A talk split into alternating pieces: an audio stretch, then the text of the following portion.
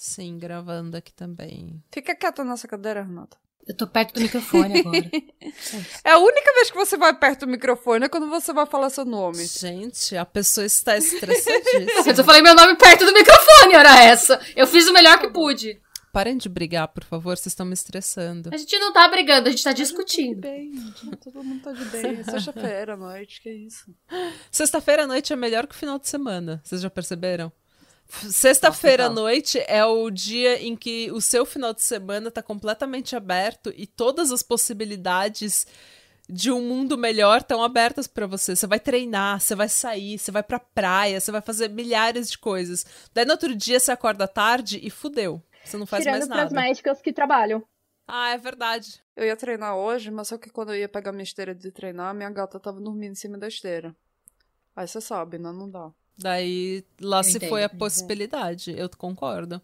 Você não vai, você não vai atormentar o gato por causa disso. né? não, eu até vi, eu vi um vídeo, um, um, um vídeo, sim, foi um vídeo no, no Reddit de uma gata que tinha se deitado em cima do, de um cachorro. Sabe, bem assim, sabe, tipo, morreu montado em cima do cachorro. E o cachorro lá, de olho aberto, acordado, sem se mexer um músculo, porque o gato agora dormiu, não posso me mexer, eu tô aqui.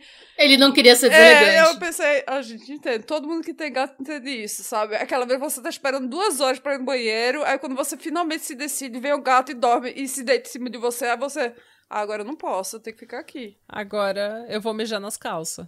É, tá vendo? Não tem jeito.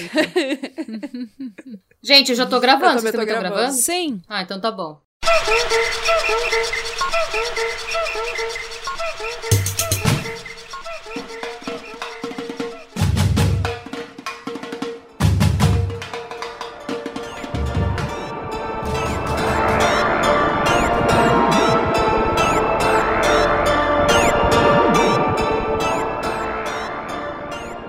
Meu nome é Natália Salazar O meu nome é Mônica de Lima Knudsen. E eu sou a Renata Schmidt. E nós somos o podcast Pátria Amada Criminal. Sejam bem-vindos. Bem-vindes! E yay! Yay! É, gente, antes de mais nada, eu queria agradecer a todos é, que comentaram nas nossas redes sociais, a todos que, que falaram, gostaram do episódio que a gente fez sobre o PCC e sobre os crimes de maio. Agradecer todo o apoio, a audiência, e foi muito legal fazer esse episódio. Legal que vocês tenham gostado. E a gente agora está continuando essa conversa porque nós temos uma convidada extremamente especial, que é uma médica brasileira que trabalhou numa UBS em São Paulo, numa unidade básica de saúde em São Paulo, e lá viu muita coisa. Então, a gente não vai revelar o nome dela e a gente não vai revelar em qual UBS ela trabalhava, mas a gente vai chamar ela de Maria. E a gente vai falar com essa médica sobre o que ela viu, porque ela tratou muita gente do PCC nessa unidade básica de saúde. Então E ela porque viu... hoje é dia de Maria. Então, hoje hoje é é, dia de dia da Maria. Maria falar. É uma série, Mônica, é uma série do. Uma série da Globo, que passava que o nome era Hoje é Dia de Maria. E aí cada episódio, acho que era com uma Maria, era isso? Não, Ou era a mesma Maria? mesma Maria, mas ela tinha várias fases da vida dela. Tinha ela criança, ela adulta. Acho que a Bruna Marquezine fez uma Maria, Era não uma fez? outra menina que fez a novela Cabloca depois, e depois foi a Letícia Sabatella, que era ela adulta. E o par romântico dela era o Rodrigo Santoro. Eu era viciada. O Rodrigo Tipo, Santoro, eu sei Eu quem é. tenho DVD. Aí, ó. eu adoro essa série, é muito bonitinha. Mas então, gente, a gente queria é, trazer essa conversa, continuar essa conversa e trazer muito, muitas outras mais aqui pro podcast pra. Não sei, a gente precisa conversar sobre esse tipo de coisa. A Maria teve contato com uma realidade um pouco mais extrema da periferia, que muita gente, eu mesma que nasci na periferia, nunca tive contato com essa realidade.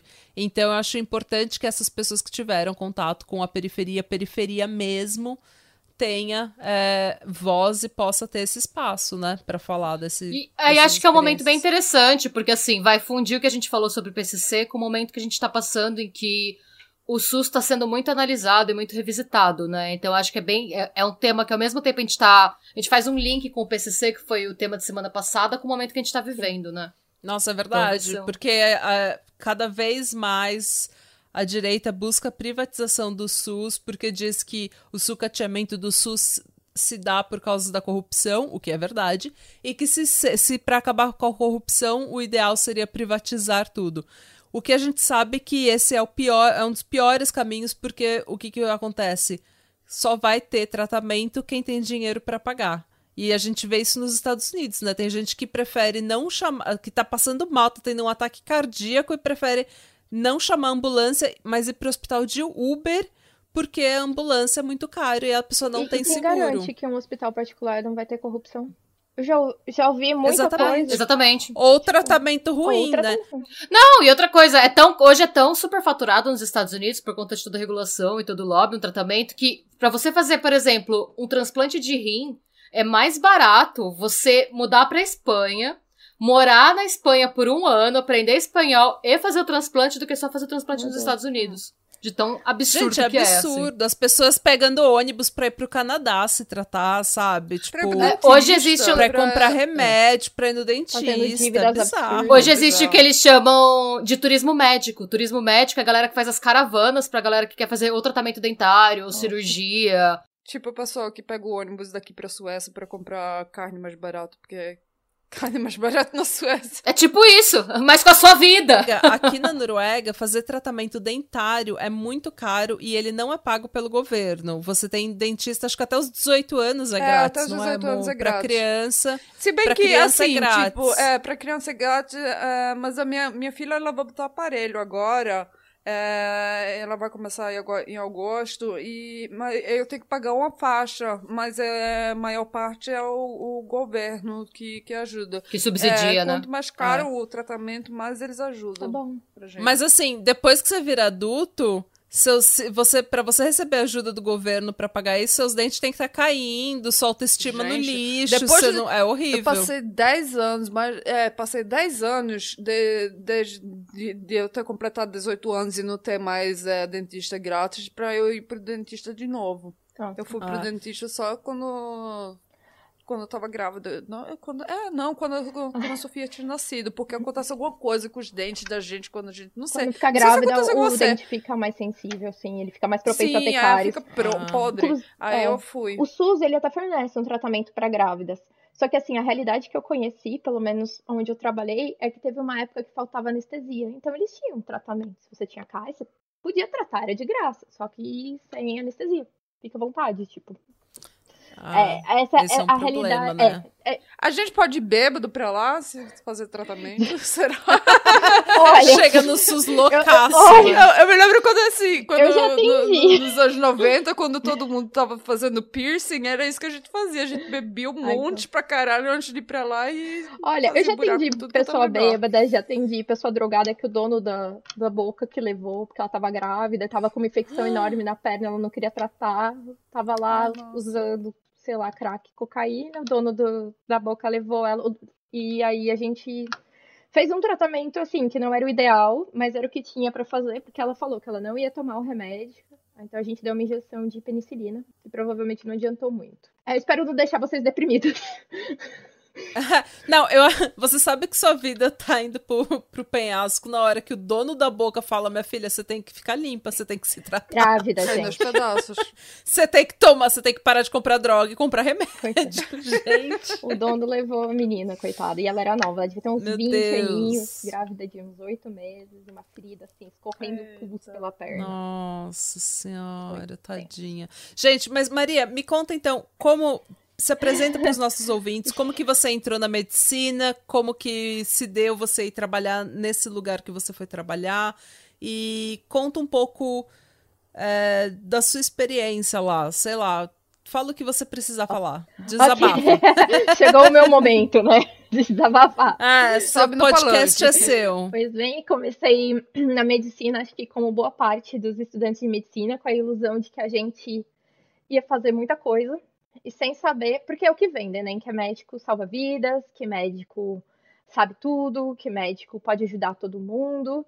E eles esquecem de falar que duas coisas. Primeira, que sem ajuda o médico não faz nada. Você precisa de uma equipe, você precisa de um hospital, você precisa de estrutura, você precisa de medicamento. Você sozinho ali é, não, não resolve. E a segunda coisa é que ser humano é bem complexo. Muitas vezes você quer ajudar, mas o ser humano não quer se ajudar. Então, é um, são muitos fatores juntos, né? Que, que me deixaram, na verdade, desiludida com a medicina. É, eu estudei, fiz faculdade, me formei. Eu pensei em trabalhar antes para juntar um dinheiro, porque eu, eu demorei um pouco para entrar na faculdade, então me formei mais velha. E a gente, quando tá mais velho, quer o nosso próprio dinheiro. Então eu decidi parar um tempo para trabalhar antes de prestar para residência, que foi o que eu fiz. E hum. o que eu diria assim, que um, uma coisa mais básica seria o posto de saúde, porque você precisa ter um conhecimento gerais. Você cuida desde a grávida, o bebê, o adulto e o idoso. Então você sai da faculdade, você tem essa noção geral e teoricamente você consegue encaminhar para os especialistas caso haja uma necessidade. Então eu fui trabalhar num posto de saúde. E hum. bom, e aí foi quando o meu mundo virou de cabeça para baixo, né? Eu cresci numa, é, numa situação de assim, financeira boa, de família, né? Ou aquela protegida, iludida, achando que o mundinho é cor-de-rosa. E eu caí na realidade da, do, do SUS e da periferia e da, dos seres humanos que realmente sofrem e não só financeiramente, mas com doença, né? Porque você soma uma pessoa fragilizada por uma situação social junto com uma pessoa doente e aí você tem né, uma fórmula para muita coisa, muita, muita carga para aquela pessoa. Então, hum. tenho, né, tenho acho que é, esse é o, é o contexto geral. Uh, só deixando claro, eu acho hum. o SUS, em teoria, maravilhoso, super necessário. Eu acho que ele salva muita gente, ele faz muita coisa, só que tem, ele é usado errado, infelizmente. A hum. população mesmo não, não aprendeu a usar o SUS. E as pessoas que, que poderiam ensinar não se esforçam. E eu não digo nem médicos, eu digo governo, direção de UBS e tal. Eu, já, eu tentei uma vez organizar uma educação de como usar o SUS para otimizar o atendimento. E o meu chefe, que não era médico, que na verdade não era formado na área da saúde, né, o gerente ali, ele falou que não, que não precisava, que tipo, ah, é, não pode negar atendimento. Eu tentei explicar, não estou negando atendimento, estou otimizando o atendimento. E aí ele falou que não, e hum. pronto, porque né, dá trabalho, dá custo. Infelizmente, o que eu aprendi trabalhando no SUS é que o governo quer que você bata meta. Sim, eu tinha meta no SUS. Tinha que bater meta. Nossa! Nossa que nem um vendedor. É, é tipo a mercantilização da medicina, né? Sim, eu tinha um número mínimo. Isso, eu tinha um número mínimo de pacientes. E assim, contava, se eu desse uma receita de dipirona para uma pessoa passando na rua, eu podia lançar no sistema. Ou seja, qualidade nunca foi uma exigência. Número, sim, porque aí eles falam, ah, tantas pessoas atendidas no SUS, então... E, então, é, hum. é, além de, claro, a, a, os postos de saúde e hospitais, eles recebem também do governo de acordo com o número de atendimentos, né? Então, assim, conforme a necessidade, uhum. não o número de uhum. atendimentos, mas conforme a necessidade. Então, se você tem mais gente, mais, maior a necessidade, mais dinheiro recebe. Então, na verdade, é, é tudo lucro, no fundo. Então, já começa por aí essa ilusão caindo por terra, né? Achando que tá lá para ajudar hum. as pessoas. É, é, lucro, é basicamente lucro. Fora isso, tem corrupção, né?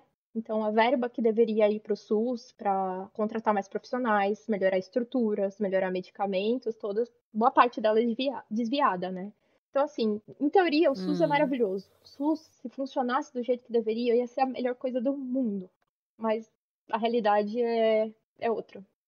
Mas eu acho que assim, a, a gente tem um sistema de saúde que é gratuito aqui na Noruega, mas mesmo sendo gratuito, não é, também não é perfeito. Eu acho que a gente, a, to, a gente vive no mundo com seres humanos e ser humano é falho e sempre, mas assim, claro que em comparação com o sistema aqui, eu acho que muita coisa podia melhorar em comparação, né? E a gente sempre é, mas assim, é só, só para dizer que a gente, mesmo a gente tendo um sistema que, que funciona muito bem aqui, o sistema também não é perfeito aqui, ah, né?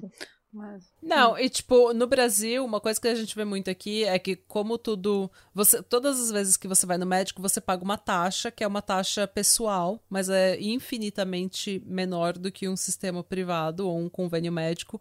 Só que o, a questão aqui é que assim, ó. Porque tudo é gratuito. Se você ficar no hospital, é gratuito. Se você sofrer um acidente, alguma coisa, ambulância, esse tipo de coisa, é tudo gratuito. Então, você tem um número de pessoas e um número de serviço. Logo, você o médico ele precisa saber se ele vai te mandar fazer um raio-x ou um ultrassom, ele precisa saber que você realmente precisa daquele ultrassom, daquele raio-x ou whatever. O que significa que você tem que chegar no médico, você tem que dar um meio que um caô, assim, tipo, se você. A gente tá morrendo quando a gente vai Você no tem que ir no médico, você já tem que ir no médico Ai. falando, mano, estou morrendo, estou a ponto É. de me deteriorar. Entendeu? Porque, tipo, você chega lá, você não pode falar. Porque no, no, no Brasil, o médico, ele olha pra você, ele te examina de cabeça, entendeu? Sim. E se for convênio médico, daí ele, nossa, daí ele te passa uma lista com 300 exames médicos. Ai, Você eu- faz- eu tenho uma coisa pra falar sobre isso. Do cérebro. Eu tenho Ai, coisa meu Deus, diga, Ai, conte tudo. Primeiro que eu tenho um monte de coisa pra comentar sobre isso.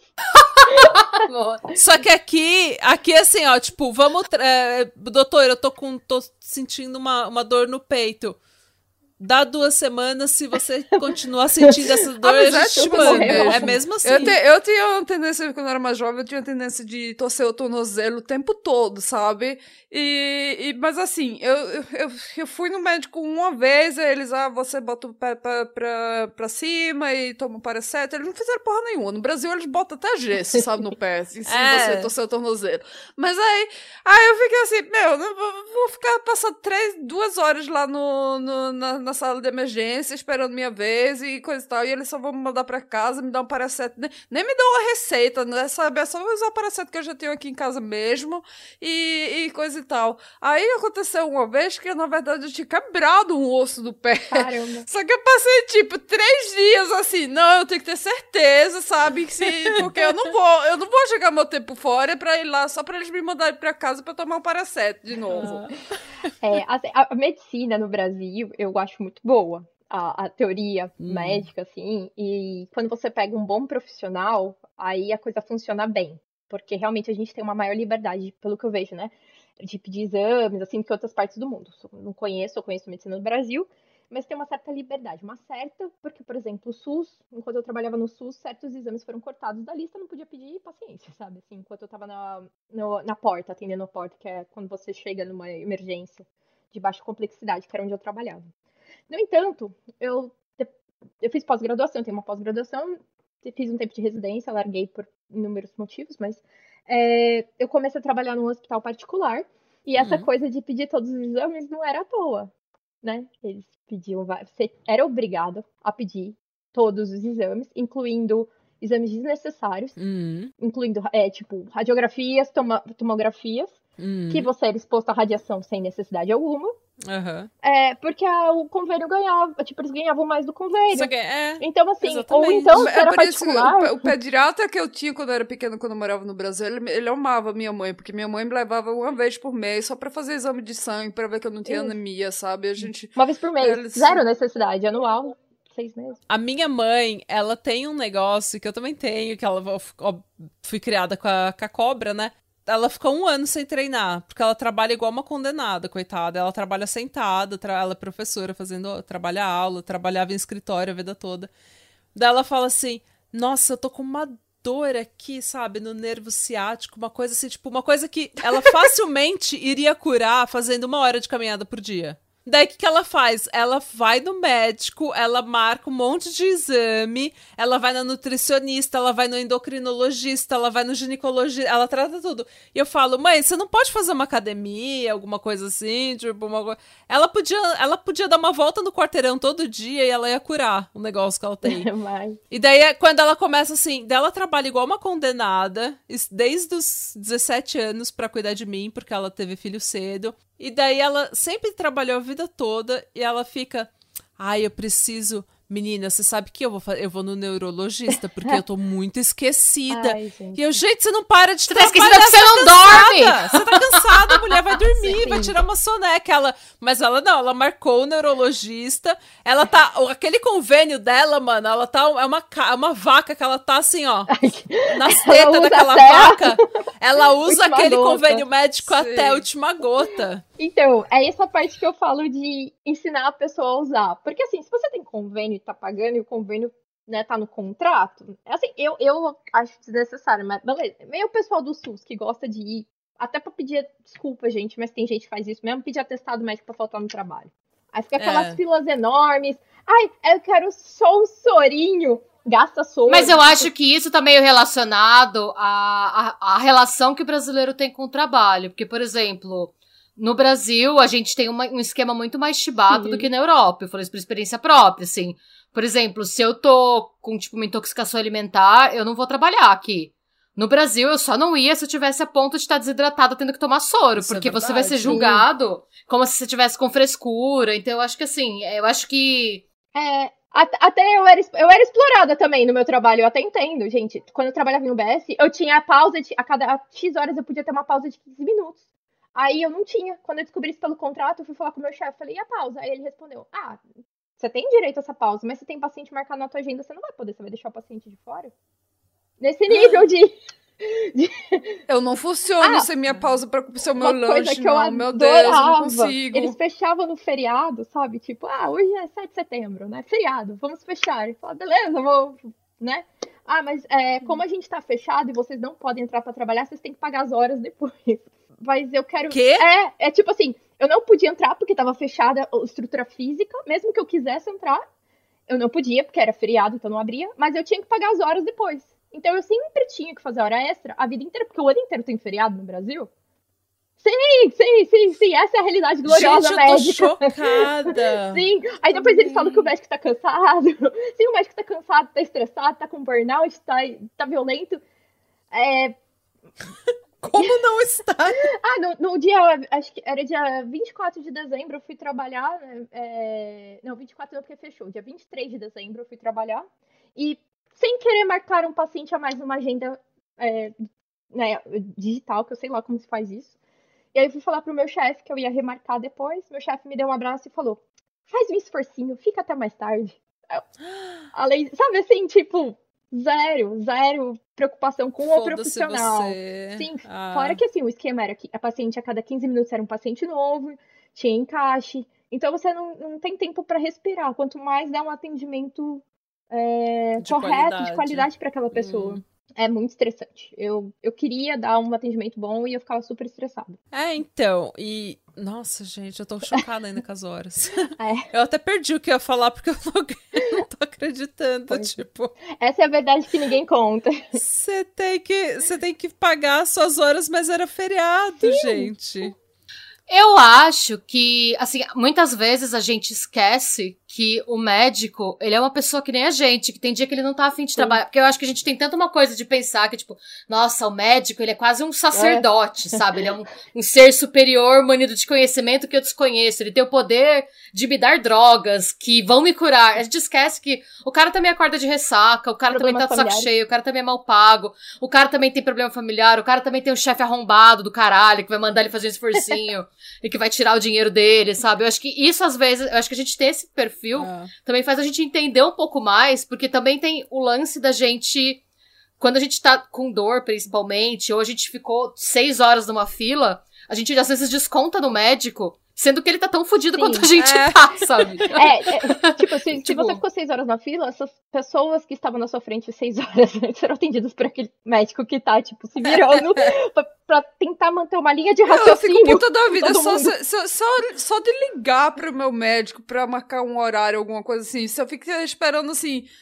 Ai, gente, eu sou número 6 nessa fila. Eu não sei se eu vou aguentar. Imagina Ah. esses, esses velhinhos fazendo esse papo furado aí com essas mulheres na recepção. Não, não aguento, viu? Gente, mas a, a gente reclama muito mesmo aqui, porque, ó, te- a- eu falo sempre que a- o ser humano ele se acostuma com as coisas que são boas muito Sim, rápido. Sim, Muito sim, rápido. sim. Muito rapidamente. Porque assim, eu vou num eu vou no meu médico, que é um médico também sobrecarregado, ele trabalha pro estado, muita hora extra, ele tem pouco tempo com cada paciente, blá blá blá, aquela realidade de médico público. Mas gente, o máximo que eu já esperei na fila do meu, assim, na- no consultório foi uma hora, Nossa, porque eu fui de encaixe. caramba. Eu- No SUS? é, no SUS Não, daqui, Da- daqui, da- né? da- Ah, tá, no tá. Brasil não. No Brasil com certeza não. Não, Agora, já- agora, e a gente reclama, você fala, nossa, o meu médico faz uma hora que eu tô aqui. Só que daí, tipo, chega lá, eu pago, tipo, 10 real pro, pra minha taxa e nada mais. A outra coisa que eu lembro muito que, que, eu, que eu passei aqui na Noruega, que me mostrou o quanto a gente se acostuma, assim, com coisa boa rápido e o quanto a gente reclama de qualquer probleminha rápido foi que aqui em Oslo tem. Quando, nos pontos de ônibus, nos principais pontos de ônibus, assim, do centro, da região grande central, você tem, no ponto de ônibus, tem uma plaquinha digital falando, ó, próximo ônibus que tá vindo é tal e ele tá chegando em cinco minutos. Então, assim, dá o, o nome dos próximos dois ônibus que estão no caminho e quando que ele vai chegar. Maravilhoso. No, naquele ponto. Daí eu cheguei da estação, eu estava estressadíssima, cansada da faculdade. Daí cheguei no ponto e daí tava lá, meu ônibus, né, sei lá, linha 56. Daí, cinco minutos. Daí eu falei, puta que pariu, cinco minutos. daí já fiquei puta. Mano, daí eu já tava puta porque. White people's problems. Exatamente. Daí eu falei cinco minutos. Mano, daí eu tô lá esperando um frio do caralho. Eu tô estressada da faculdade, daí das seis, sete, oito minutos. Eu falei, isso daqui tá uma vergonha! It's a disgrace! Mano, oito minutos! Tava falando no sinal que era cinco. Aí Revoltante, oito revoltante, minutos, eu já Natália. tava revoltando. Eu falo, já tava muda, Noruega! Nossa, eu já tá. Eu lembro até hoje, a primeira vez que eu precisei usar o sistema de saúde da USP. Eu não lembro nem o que, que eu tinha. Eu não lembro, realmente. Foi, mas foi um período que assim, eu tava, tipo, entre convênios, sabe? E aí eu queria acessar o sistema de saúde da USP. Eu não. Meu, eu sei que eu, eu liguei, e eu liguei pro hospital, né? Pro hospital universitário, e eu falei: Oi, eu quero marcar uma consulta. E aí esse secretário, ah, ok, do que, que você precisa? Eu não lembro nem o que, que era, gente, mas era alguma especialidade, não era nenhum médico, tipo, não era um clínico geral, não era nenhum. E aí eu falei, vocês acham que vocês conseguem pra quando? Aí a mulher parou um tempo, aí ela. Olha, a fila de espera começa daqui a três meses. Eu vi gente esperando o exame dois anos. E isso é gente, porque eu- Dois anos esperando o exame. Ah. Isso é porque o hospital universitário, ele é. A prioridade é aluno e funcionário da USP, tá? Então, assim, mesmo eu passando na frente, eu dei meu número USP e tal. Tipo, em teoria eu passaria na frente, ainda assim, três meses pra começar É a fila de surreal, espera. é surreal a fila de espera. É uma coisa assim. Eu tenho uma outra pergunta. Eu tenho uma pergunta também. É, a gente sabe, né, que a Maria ela trabalhou numa unidade básica de saúde que ficava perto de uma região periférica de São Paulo. Sim, sim. E trabalhei também em emergência, em parte periférica, em AMA. Em... Teve alguma situação em que você ficou com medo real, tipo, eu posso morrer? Sim, sim, foi o motivo de uma das minhas demissões, na verdade. Eu pedi demissão. Eu trabalhava à noite num, num AMA e tava na hora da. Que assim, à noite, depois das duas, três da manhã, dá uma acalmada. Então aí a gente divide horário, geralmente, quando tá calmo, né? Se tiver muito, muita gente pra não ter fila, a gente chama o colega pra trabalhar junto. Mas senão a gente divide horário e tava no meu horário. Tinha um paciente ou outro. Tava bem tranquilo. E chegou um rapaz é, totalmente alterado para um retorno. Ele não, eu não tinha atendido ele primeiro, quem tinha atendido foi um colega mais cedo. Aí ele chegou com o resultado dos exames. Ele estava, obviamente, drogado, assim, claramente, pelo olhar, comportamento. E ele estava muito hostil comigo. Ele queria que. Assim, eu, eu entendo que existe uma expectativa do paciente de entender o que está acontecendo, o que está acontecendo com ele, mas neste caso ele estava muito hostil. Ele jogava o exame na minha cara e falava: Eu quero saber o que eu tenho, eu quero saber o que eu tenho. E ele não me dava a chance nem de olhar o exame por causa da agitação. E lá pelas tantas, enquanto ele tava gritando comigo, gesticulando, eu sozinha na sala com ele, ele fechou a porta Eita. da sala às três da manhã. É, é, ele fechou a porta e eu tava lá dentro e a minha mesa ficava contra a parede, eu não tinha por onde escapar, porque eu só tinha como sair de um lado e ele tava. E aí, de repente, caiu um canivete em cima da minha mesa dele. E que tava sem lâmina. Então eu não sei se ele tinha tirado a lâmina pra vir pra cima de mim ou não. Eu não faço a menor ideia. E, e aí, essa, essa foi a pior situação, eu tive outras. E aí eu consegui conversar com ele, eu vi os exames, eu enrolei, conversei, eu fiquei um tempão com ele, conversando, tal, explicando cada um dos exames. Ele queria, tipo, explicações detalhadas, eu dei e tal. Consegui convencer ele a sair da sala. Ele saiu da sala e esqueceu o, cani... ai, né, o canivete, a parte plástica. Saiu, não sei se ele tava com a lâmina. Assim que ele saiu, eu saí correndo, fui na secretaria e falei: Estou assinando a minha carta de demissão agora mesmo, às Nossa. três da manhã. Como assim, doutor? Eu falei: Olha, não, Nossa. não quero me sujeitar mais a isso. Eu não sabia se eu ia ser atacado ou não, foi horrível. mas graças a Deus não aconteceu nada. Mas é que você não sabe, né? Ainda mais uma pessoa que estava vivamente alterada. É, teve caso de, de pessoas com parentes com transtornos mentais invadirem minha sala e começarem a exigir. Eu não, eu não sou psiquiatra, então eu não, não, nem poderia cuidar da, da filha de uma moça que entrou na minha sala, por exemplo. Que ela entrou, ela invadiu minha sala, ela começou a jogar todos os meus papéis no chão. Eita, que ba... isso, não, isso aí eu ficava. Eu teria ficado irritada só pra bagunça. bagunça. Aqueles papéis que tá tudo organizado, vou ter que organizar os papéis de novo. Sim. Eu sou organizada, Ai, ela derrubou tudo sentou na maca, aí a mãe gritava comigo: Você tem que cuidar dela. Eu falei: Olha, eu não sou psiquiatra, o psiquiatra tá, tá falando não, com a pessoa não tem errada. aqui hoje, infelizmente. Você tem que procurar um lugar que, tipo, a, a, filha dela não estava correndo risco de vida, tipo, de morte, né? Não ia morrer, não era nada, ela não estava sangrando, ela não estava com uma proteção, ela estava um pouco alterada, né? Estava bem alterada, mas não, não corria risco. E eu não, não poderia prescrever, eu nem poderia, eu nem tenho autonomia naquele hospital para prescrever uma medicação psiquiátrica. E aí é, ela começou a dizer que ia me processar, pegou o celular, enfiou na minha cara e começou a me seguir pelo hospital. Eu tive que me trancar no banheiro do hospital e pedir ajuda, porque ela começou a ficar violenta e não sabia se ela ia me bater ou não. Teve, teve vários casos assim. Já tive um paciente, uma vez, um paciente não, desculpa, eu já estava uma vez na UBS, estava na sala de espera, um homem começou a gritar com a mulher. É, e aí foi, foi uma gritaria, e aí eu saí, eu fui defender essa mulher que ia bater nela, meio que entrei na frente. Quando ele viu que eu fui entrar na frente para defender ela, ele veio para cima de mim, com a mão levantada, ele ia me bater. A sorte é que um colega médico homem entrou na frente, e aí, homem, quando bate em mulher, sabe como é? Tem medo de outro homem. Por mais que o meu colega fosse magro, não fosse uma pessoa forte. E Muita aí ele segurança, assim. Mas eu quase apanhei. Né? Tem. Pros, pro, é, segurança no SUS é só para bens materiais. Nossa! Eles não podem cuidar dos médicos, dos, as meninas da recepção quase apanharam várias vezes também, tipo... Eu não tinha é ideia, pra... são coisas que a gente só descobre quando a gente conversa sobre trampolar, né, porque eu não tinha ideia que... Hum. Nem eu. Eu acho engraçado que, que é você ter um segurança que ele tá mais preocupado com a cadeira do que com o médico. Ah, se fosse pessoas. vocês e desse um rolê de, de violência assim, eu começava hum. a quebrar hum. alguma coisa pra ver um segurança. Dizia, foi ele. É. Assim, a gente. A, na real, os seguranças geralmente são bem legais e eles tentam, mas eles estão eles coitados, não tem culpa, né? Porque se eles também é, seguram uma pessoa, eles podem tomar processo, né? Tá com uma pessoa, eles podem tomar um processo porque não é a profissão deles. Eles tentam.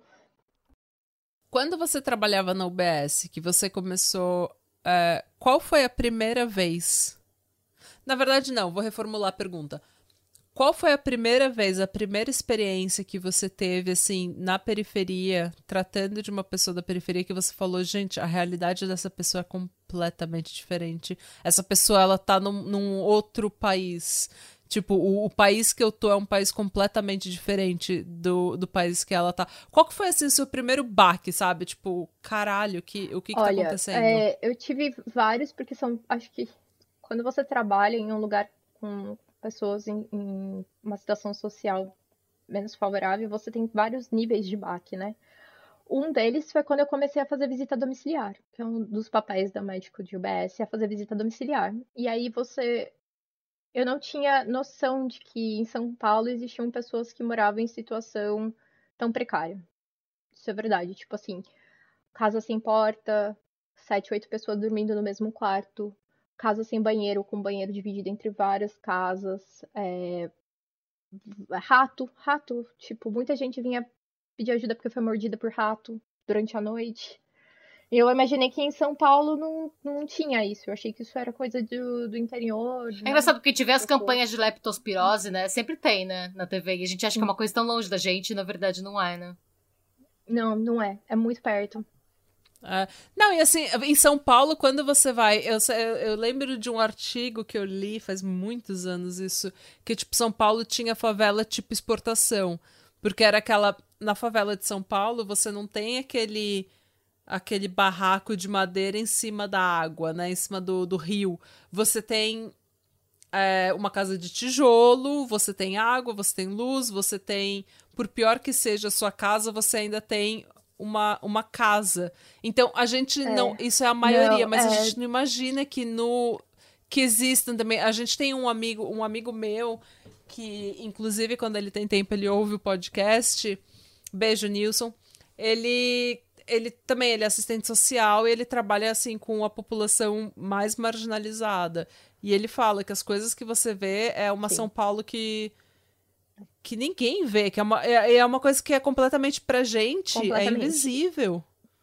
É compl você não sabe que existe. Eu tinha muito paciente que morava em é. barraco de, de madeira, como eu falei, casa que era de tijolo, mas não, não tinha porta, não tinha forro no telhado, não tinha iluminação, não tinha saneamento básico, parede cheia de mofo, dormia todo mundo embaixo de uma parede cheia de mofo.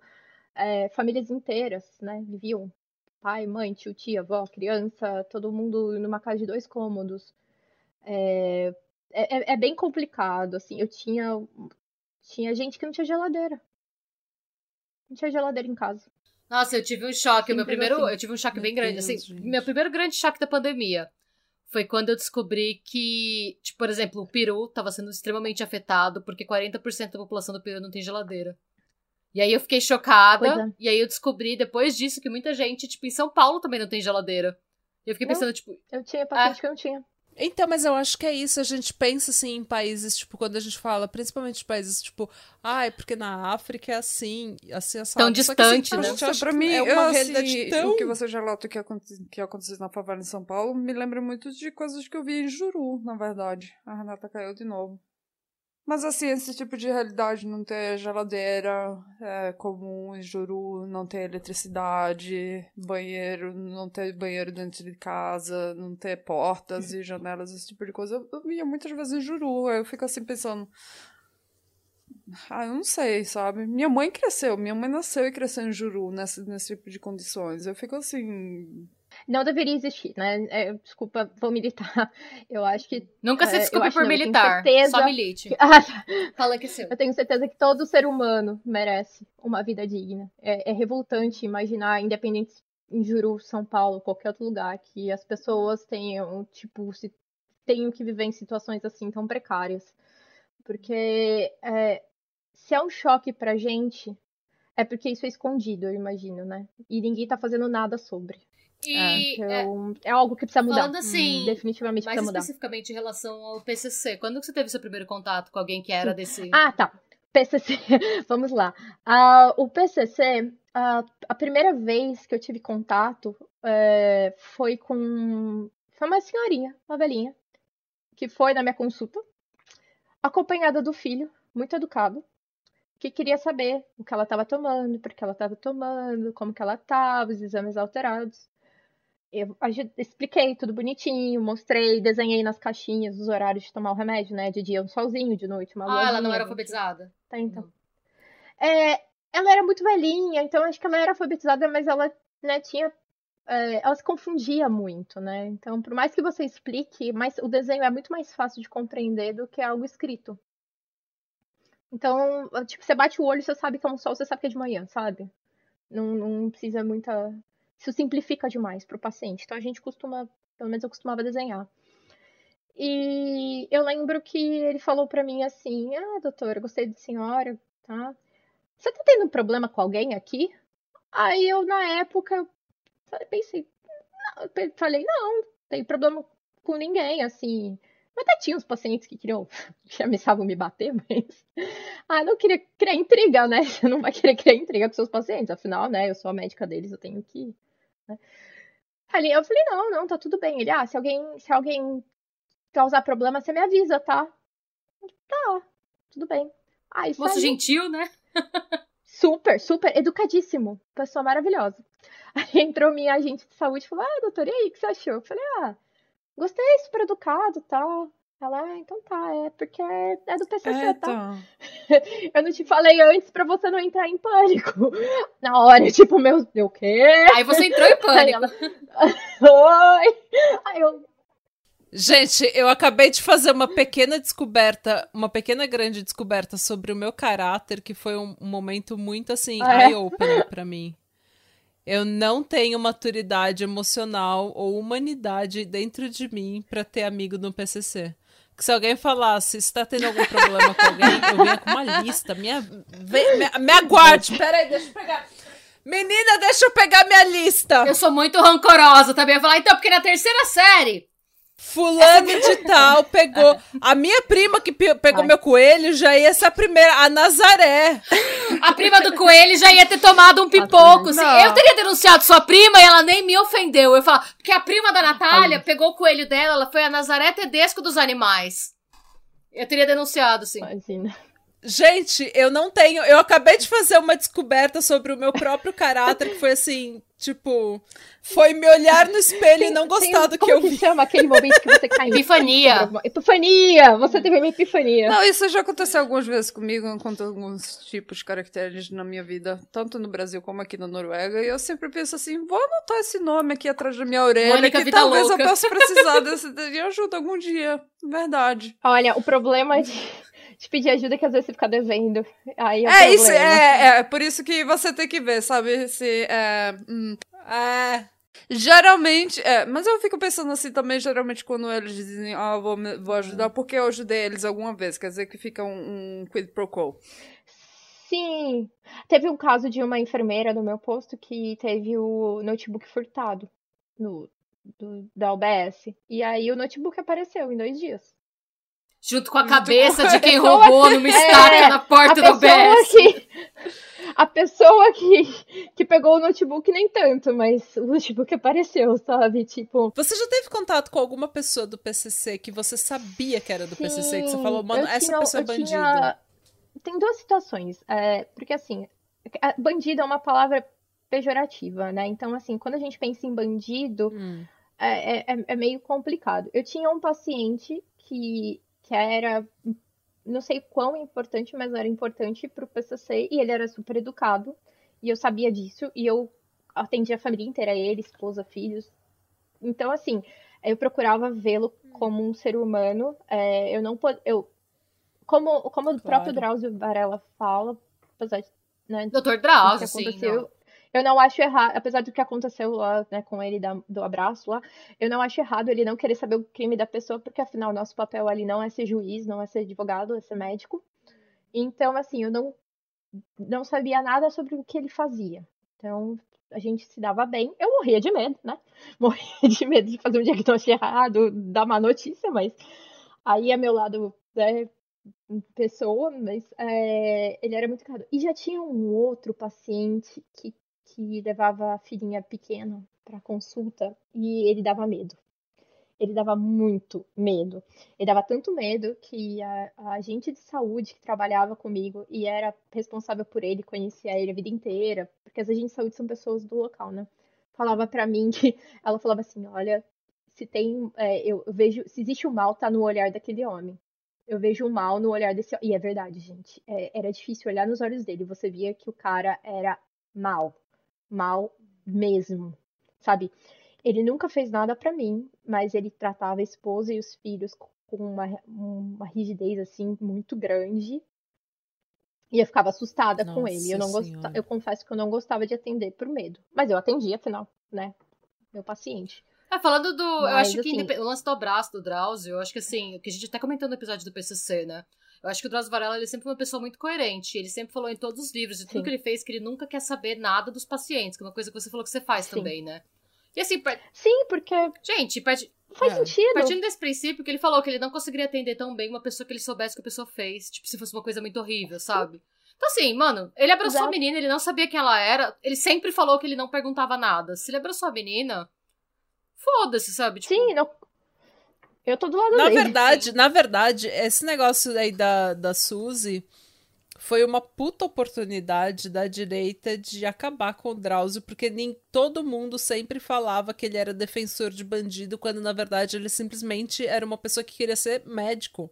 Ele só queria ser médico, ele só queria tratar as pessoas independentemente de quem ele. Ele começou no Carandiru porque era um emprego. Ele estava trabalhando. E ele lá ele entendeu que a vida é mais complexa do que é, ladrão ruim é, bandido ruim, policial bom. Ele entendeu que as coisas são Muito, mais complexas mais. do que isso. É, eu acho que assim, ele conta no Carandiru que ele começou a fazer trabalho voluntário na cadeia, por quê? Porque o, o Brasil estava enfrentando uma epidemia de AIDS, e você querendo ou não, o preso, se ele tá contaminado, naquela época ainda que a AIDS era um negócio que não tinha um tratamento tão fácil, que assim, era uma doença que a gente ainda tava conhecendo, o preso, ele tem visita íntima, e o preso, querendo ou não, ele tá lá dentro, mas ele espalha a doença, ele é tão um agente de contaminação quanto qualquer outra.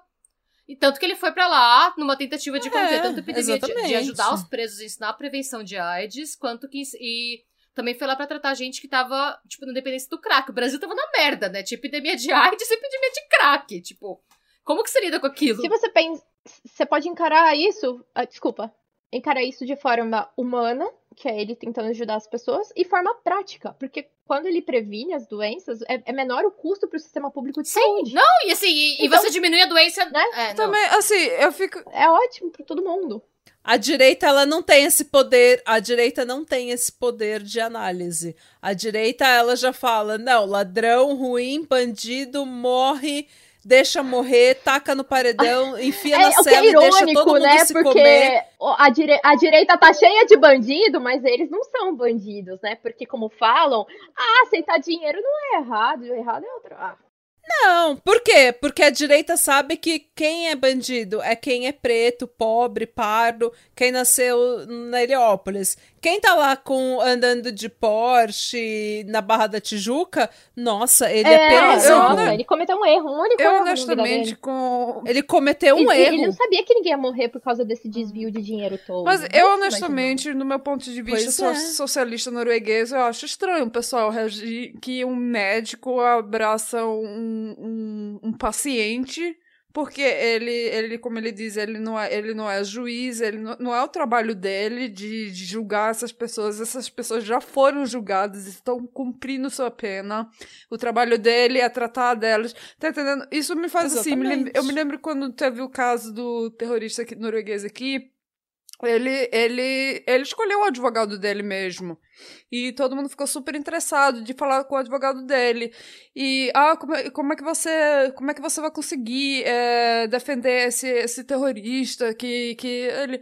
Não, porque eu acredito, eu acredito no sistema. Meu trabalho é, eu sou advogado de defesa, eu, ele, eu sou requerido pelo meu cliente e, e eu, eu acredito no sistema de justiça e para que o sistema de justiça funcione, todas as partes têm que funcionar, têm que fazer sua parte que, que, que é devido deles. A minha parte é defender é, o meu cliente. E por pior que seja, você Sim. precisa dar um julgamento. As pessoas precisam O- ser o- julgadas. Você não pode ter um julgamento se não existe advogado de defesa. Ele nunca ia ser Exatamente. julgado. E aí, ele vai É. ficar como? Ele não vai ser Um julgado dos pelo crime dele? ensinamentos do direito é justamente isso, né? Que todo mundo tem que, é, tem, tem que ter justiça. A justiça também é pra defender o outro cara, não é só apontar o dedo. Você precisa ter. É, você precisa ter um advogado que tenha o seu melhor interesse e que esteja disposto a te dar um julgamento justo. Tanto que o advogado do Breivik, ele nunca tentou. Ele nunca tentou falar assim, ai, ele é uma Meu pessoa. cliente é inocente, ele nunca falou isso. Ou, ai, sabe? ele, é, nunca ele é insano, ele teve um momento de insanidade. Não, ele sempre, ele foi lá, ele fez o papel dele de Ele falar. Fez um trabalho muito bem de- de- como advogado de defesa, Tá mas ele ótimo. nunca tentou desculpar, passar o pano pelo seu Ah, cliente. mas ele tava, nada ele assim. tava tentando falar, ele tava tentando fazer o trabalho dele de falar, olha, é, é, meu cliente diz isso, ele fez isso, ele admite a isso, e eu preciso saber que todos os direitos humanos dele estão sendo, e os direitos né, de justiça, que ele está sendo julgado honestamente, de uma forma clara, de uma forma que tenha é, que tenha embasamento legal e não emocional, porque o país inteiro ficou muito, né, em- emotivo, é uma coisa muito, nunca tinha acontecido uma coisa dessas. É, esse ano, inclusive, no dia 22 vai fazer, mas vai fazer 10 anos, é uma coisa que é uma, é uma memória que ainda tá muito fresca pra gente, todo mundo lembra desse dia, então todo, então precisava de um advogado de defesa ali pra falar, olha, os direitos humanos dele ainda precisam E ser. por mais advogados assim, é, né? Por mais cuidados, advogados né? de defesa assim, que são honestos, que eles não mentem, não manipulam prova, Ah. não ensaiam a pessoa Ah, pra eu- arranjar uma desculpa, não falar que E a pessoa é isso que, eu- insana. que eu faço. Ele tá Se fazendo parte para o assim, sistema tá funcional do, do jeito que o sistema deve funcionar, tá, tá entendendo? Eu, eu penso assim, esse com o, o Drauzio é, é tipo a mesma coisa. Drauzio. Com o Drauzio é tipo a mesma coisa. Ele tá fazendo a parte dele para o sistema funcionar do jeito que o sistema funciona. Que a pessoa tá, já, já foi condenada, já, já, já teve, tá cumprindo sua pena de prisão, mas ainda tem direitos humanos, tem direito a, a, a ter assistência médica de, de tudo mais. Eu, eu fico assim, meu, isso, isso mais me faz questionar que tipo de humanidade que critica um médico dando um abraço a um paciente do que, do que outras coisas, Isso. tá entendendo? Sim, por mais que o paciente tenha cometido um crime horrível, que foi, sem a menor dúvida, sem discussão, e deve ter sido. Mas ainda tem seus direitos. Como um ser humano, mesmo que seja um gente, ser humano bosta, você ainda tem é um seus direitos como ser humano. É um ser Ah. humano, né? Maria, outra pergunta que eu tenho também, só pra gente não fugir Claro. muito do tema, porque eu sei que se a gente deixar, a gente vai ficar Desculpa. falando pra sempre. Se- Longe de mim criticar, porque eu sempre fujo É. dos temas, mas tá tudo bem. É, teve alguma vez que você. não Se você não tiver passado por isso, mas de repente você ouviu de alguém que trabalha com você, que passou por isso, alguma situação tensa. Só pra gente encerrar o PCC, alguma situação tensa nesse sentido de guerra, Ah, de. sim. Olha, eu tenho alguns relatos, na verdade. É, É, essa questão da guerra entre as drogas, tiroteio, alguma coisa assim, você já viu alguma coisa? é, lá, não, porque eles procuram não chamar a atenção da polícia. Então, eles procuram. Eles tentam fazer tudo na, na mais discreto. Na maciota. pra, na maciota, pra não ter encrenca com a polícia. O que eu, eu tenho algumas coisas que eu posso contar, é, são várias situações é, de pessoas que acabaram envolvidas nisso sem querer. Ah, Por exemplo, minha agente comunitária uma vez estava fazendo visita numa casa, quando ela olha embaixo do tapete tem uma, uma jaula. Uma jaula? O quê? eles, é, eles punham as pessoas, tipo assim, tinha um, um buraco no chão com uma grade, que eles punham as pessoas sequestradas lá dentro. Enquanto, ou pessoas que aguardavam o Meu julgamento do Deus! PCC, ou mesmo pessoas que eles iam sequestrar em torno de dinheiro, Meu pessoas que eles iam matar, eles deixavam lá. E ela tava nessa casa e de repente entra a polícia com fusível. Ela se joga no chão gritando: Eu trabalho pro, pra UBS, eu trabalho pra UBS, sabe? E foi Fica aquela pensando que a loucura pessoa que tá nessa jaula, se a pessoa, se, é. o, se a polícia entra com um metralhador e. É, a pessoa que, que tô mais seguro, que tô escondido Não. ali debaixo do tapete na jaula. Fica na é. ja- Entra na jaula, amada. Entra na jaula. Entra na jaula. Nossa, gente. Aí do pânico é a jaula. também, é, é, é, nesse tinha paciente que eu não podia entrar na casa em determinadas épocas do ano porque tava tipo fabricando, embalando droga, então eu não podia ver, então eu tinha que passar reto. É, tinha paciente que Meu Deus. então, eu, passei por uma situação muito difícil, na realidade, que foi uma questão moral muito grande, que eu não sei se eu agi certo, mas eu, ao mesmo tempo, eu compreendo a minha atitude, que foi um, um, um uma crianças, que os pais eram traficantes de drogas, e as crianças não iam para a escola, elas ficavam de noite acordadas com os pais, dormiam de dia para os pais venderem droga na presença delas, e eram crianças bem negligenciadas, muito negligenciadas. É, uma das meninas tinha um problema sério de saúde, que os pais não cuidavam tal. E aí é, veio numa discussão do pessoal da, da, do posto sobre fazer uma denúncia pro, pro, pro como chama? Deu fugiu o nome. Conselho Tutelar. Conselho tutelar. E a gente, infelizmente, não teve coragem de ir adiante com a ideia. Eu não tive coragem, eu fiquei com medo, porque eles sabem onde eu, sabem onde eu trabalhava, tem meu endereço de casa no registro, sabem meu, sabem o meu carro. Então, assim, era pôr em risco minha vida. Não, eu falava muito com criança, crianças de ruas no, no Recife, quando eu morava no Recife, eu falava muito com as crianças de ruas e eles falavam pra mim que, assim, tipo, é, algumas vezes eles fugiam de casa e iam morar na rua, outras vezes eles eram pegos pela, pela FEBEM e, e, e era pior, a situação era quase pior na, na FEBEM do que era do que era em casa ou na rua. Quer dizer que eles ficavam o tempo todo fugindo, fugindo da situa de uma situação é, que era pior para uma situação que era menos ruim. É, eu acho, é, eu, eu acho que assim, é pensando em como as coisas. Eu sei, minha mãe foi professora de. Minha mãe foi professora concursada do sistema público de saúde numa das cidades mais violentas do estado de São Paulo, assim, é a cidade que hoje tem o maior número de homicídio do estado de São Paulo. Não vou nem falar o nome para também não dar merda. Mas é, na época que minha mãe dava aula lá, era a cidade mais violenta, tipo, maior número de homicídio por 100, por tipo 10, 100 mil habitantes, sei lá, da, do estado. E tinha muito caso de criança, e não era nem caso de tráfico, era caso de criança, por exemplo, que tinha um transtorno mental mas que os pais, quando minha mãe ia chamar os pais para conversar, porque assim, era um transtorno mental que a criança, por exemplo, não só agredia outras crianças, como que a criança agredia minha mãe. E a criança chegou, chegou num nível que a criança chegou a derrubar um armário em cima de outras coisas, um armário de ferro. Sabe esse armário de ferro de escola? A criança jogou um armário. E assim, era uma. Em cima de outra criança? De outras crianças. Ela jogou o armário em cima da, das quatro crianças. Sim. E aí minha Meu mãe teve. Deus. Minha mãe chamou a diretora e tal. E minha mãe falou: gente, esse menino, minha mãe, ela é psicopedagoga, ela diagnosticou a criança. Ela falou: esse menino ele tem. É, ou ele é bipolar, ou ele é borderline, mas ele precisa fazer um tratamento. Meu Deus. E a família do menino falou: não, não, ele tá possuído pelo capeta. Sério, a família, a família era extremamente religiosa.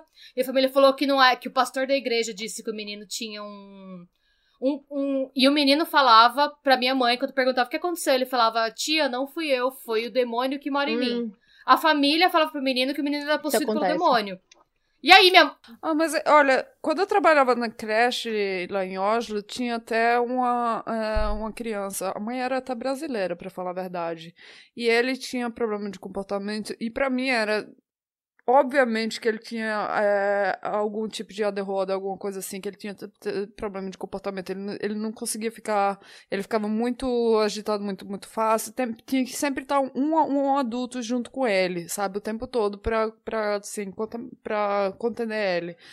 É, e, e a creche ele sempre, sempre falava, olha, você tem que levar ele para ele fazer um diagnóstico, para ele receber um diagnóstico. Ele, não, não, ela nunca levava porque ela não queria que ele tivesse um diagnóstico, que ele tivesse um, um sabe, porque era, ela achava que era muito estigma. Sim, é, é. Era muito estigma de ter um diagnóstico, então era melhor, sabe, não levar ele para o médico para fazer um diagnóstico, porque aí não na cabeça dela não ia ter nada de errado com E eu sei que assim, tudo que minha mãe pode fazer legalmente, porque o certo, assim, parando pra pensar do certo, do ponto de vista de assistência social, hum. seria o menino morar com outra família. Porque ele tem uma condição de saúde séria, que foi diagnosticada por uma profissional. É, ele passou também pela.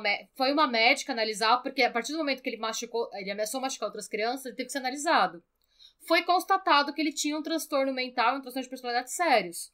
O certo seria ele ir para uma outra família que topasse medicá-lo. Sabe o que aconteceu? Nada. Nada. Então, assim, eu acho que mesmo que você tivesse feito, assim, você podia ter denunciado por que fosse. O que ia acontecer é que você ia acabar ou sendo machucada ou sendo ameaçada e nada ia acontecer com as crianças, porque infelizmente, por melhor que a nossa legislação seja em relação a esse tipo de coisa, na prática é muito diferente. Porque não tem família que aceita ficar com uma criança assim, os pais não vão deixar.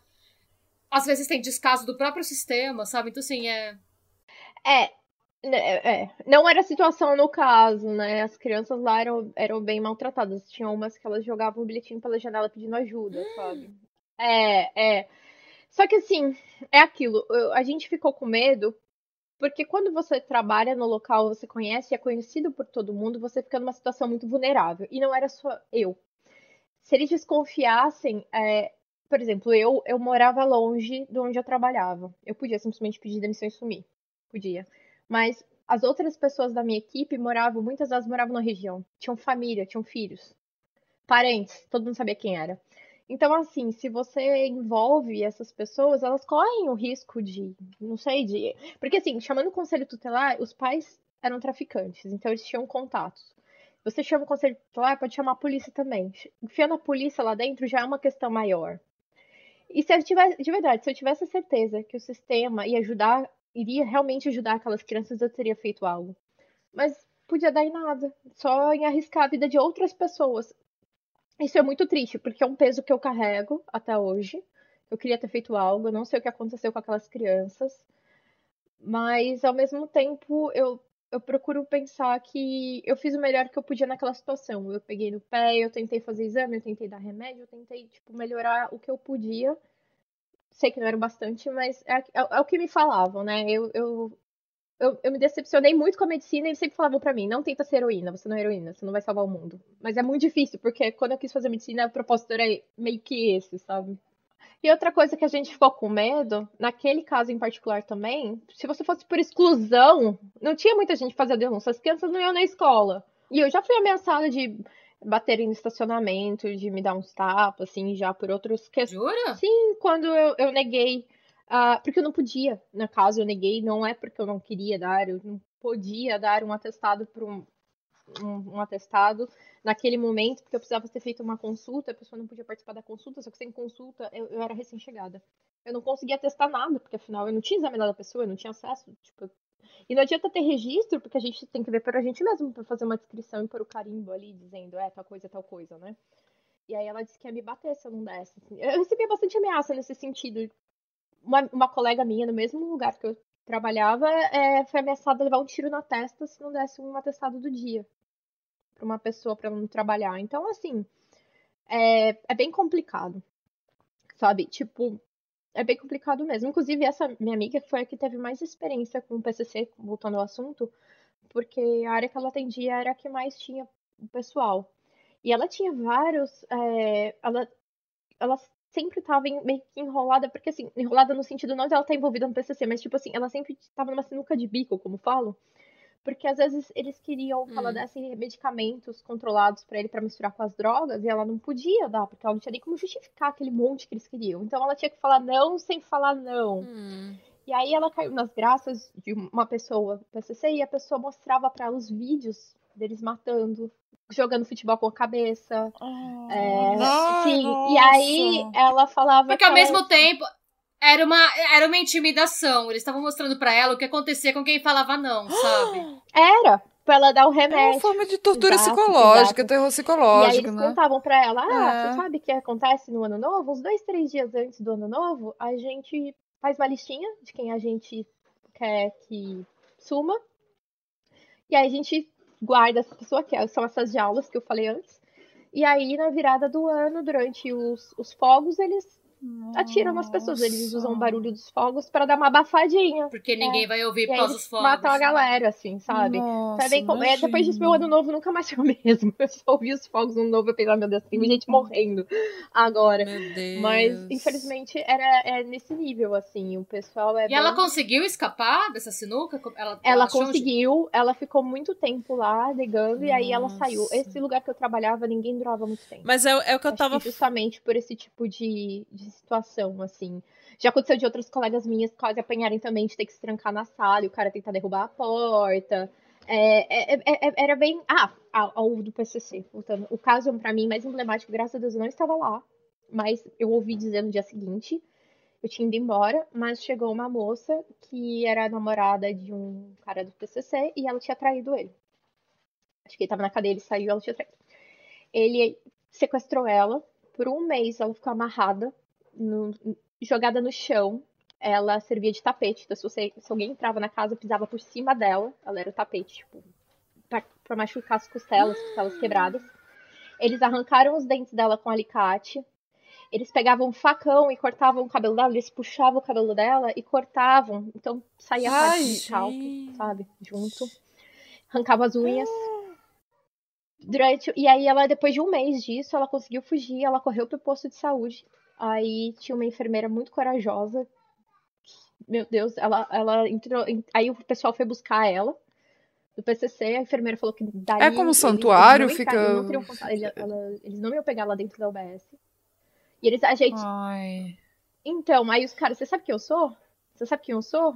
Sabe? Aí ela, olha, eu não sei quem você é, Nossa. é, mas eu sei que aqui você não entra.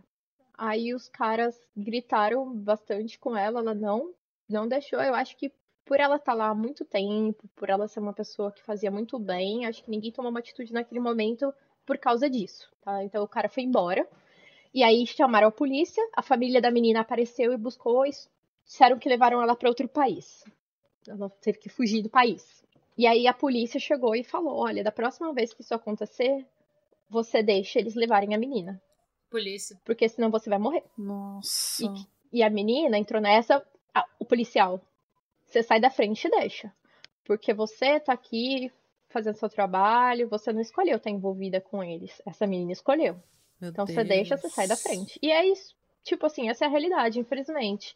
A polícia sabe que eles não vão conseguir controlar to- tipo, todos esses casos. E que às vezes, quando é controlada a situação, já tem mais vítimas do que deveria. Tipo assim, muito Sim. mais vítimas. Mas eu fico pensando o que que leva um policial a falar isso pra uma enfermeira, sabe? Porque, tipo, desculpa, mas eh, assim, eu não acho que tá certo. Estresse. Não sei. Eu não acho certo.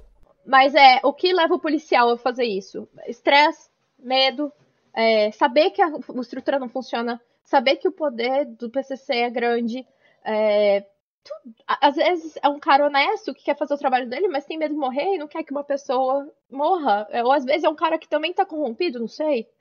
Entendeu? Não sei. Vou ser cuidadosa com o que eu falo pela primeira vez na minha vida. É, existe uma. Existe um. Res... Eu vou falar. Não existe. Eu vou falar. Não existe uma raiva, mas existe uma puta de uma birra Uhum. é, que policial tem. Porque policial. Que são honestos, né?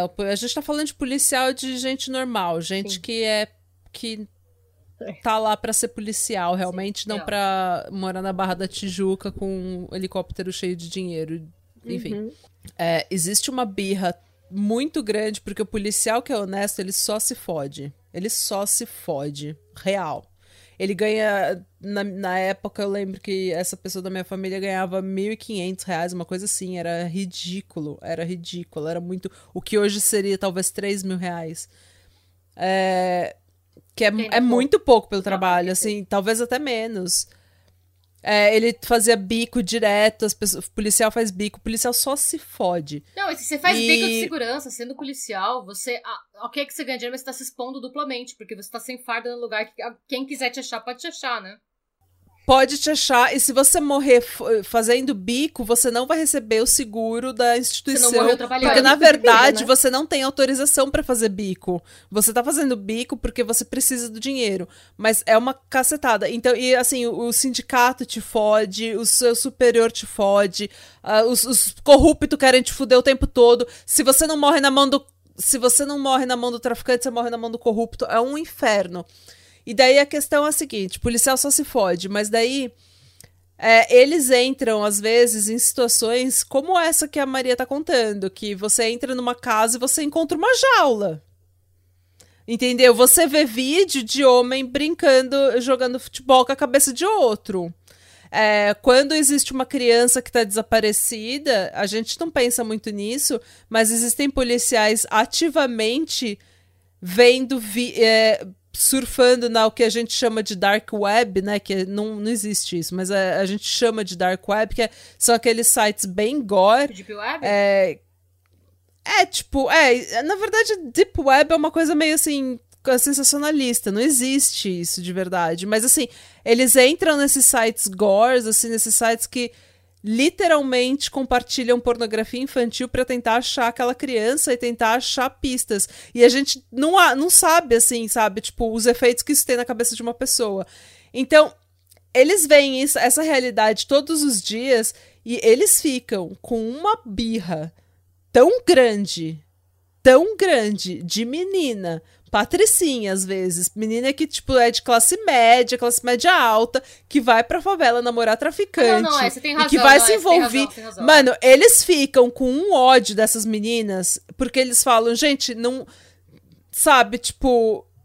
Não me fode, sabe? Não, é, você não, também. E eu sei Não, que assim, eu sei que eu questionei nenhum. na hora, mas eu tenho certeza que se eu fosse policial, eu ia ser a pessoa que ia falar isso pra enfermeira também. Eu tenho certeza. Eu ia falar a mesma É, coisa, porque daí você vê uma pessoa, porque essa menina, por mais que ela, obviamente que eu não tô victim blame aqui, gente, ninguém merece o que ela passou, ela jamais deveria ter passado por isso, e ela deveria ter sido protegida tanto no mundo ideal por todas as pessoas que encontraram ela naquele momento e depois, obviamente. Eu faria exatamente a mesma coisa que a enfermeira fez, Eu gostaria de saber que eu Com o faria. cu na mão, Foi muito heróico. mas eu gosto de pensar que eu É. faria também.